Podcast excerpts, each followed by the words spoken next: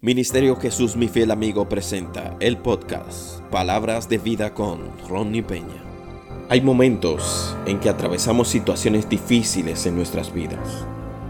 Tiempos de desolación, ruinas y dolor. Pasar ese trago amargo nos hace sentir como si ese tiempo no tiene fin. Sin embargo, existe algo en lo que nos mantiene despiertos y firmes en seguir adelante.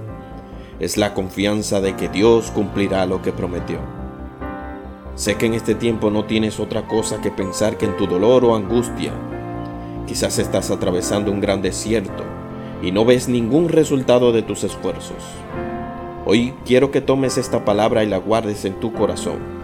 Aunque estés atravesando un momento improductivo, Dios ha prometido convertir tu desierto en un campo fértil. Quizás no entiendas por lo que estás atravesando hoy, pero Dios te dice, voy a convertir en tierra productiva lo que hoy es un desierto. La tierra que te causa dolor, Dios la convertirá en tierra apta para producir frutos en abundancia. Te sentirás aturdido porque no ha visto frutos en tu vida. Pero hoy te digo como Abacub elevó su oración a Dios, oh Jehová, aviva tu obra en medio de los tiempos, en medio de los tiempos hazla conocer. Este es el tiempo de permanecer firmes y llenos de fe. Que aunque veamos nuestra tierra llena de grietas a causa de la sequía, seamos capaces de tomar nuestras herramientas para el arado. Aunque la tierra esté seca, ten en manos tu semilla porque de aquí a poco tiempo Dios te convertirá en un oasis en medio del desierto.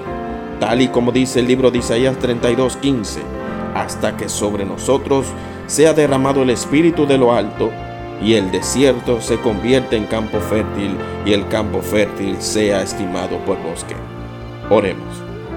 Padre, en el nombre de Jesús, seguimos clamando ante tu presencia, Padre, en este momento, para que se cumpla en nuestra vida la palabra que dice en Isaías 32:15 que nuestra tierra se convierte en campo fértil. Señor, permite que esta tierra pueda ser productiva y que sea de bendición para otros que en un momento de dolor nosotros podamos ser un oasis de esperanza por aquella persona que necesitan una palabra y la presencia tuya, Señor. Te lo pedimos, Señor, en el nombre de Jesús. Amén. Si esta reflexión fue de bendición para tu vida, te pido que puedas compartir con tus familiares y amigos.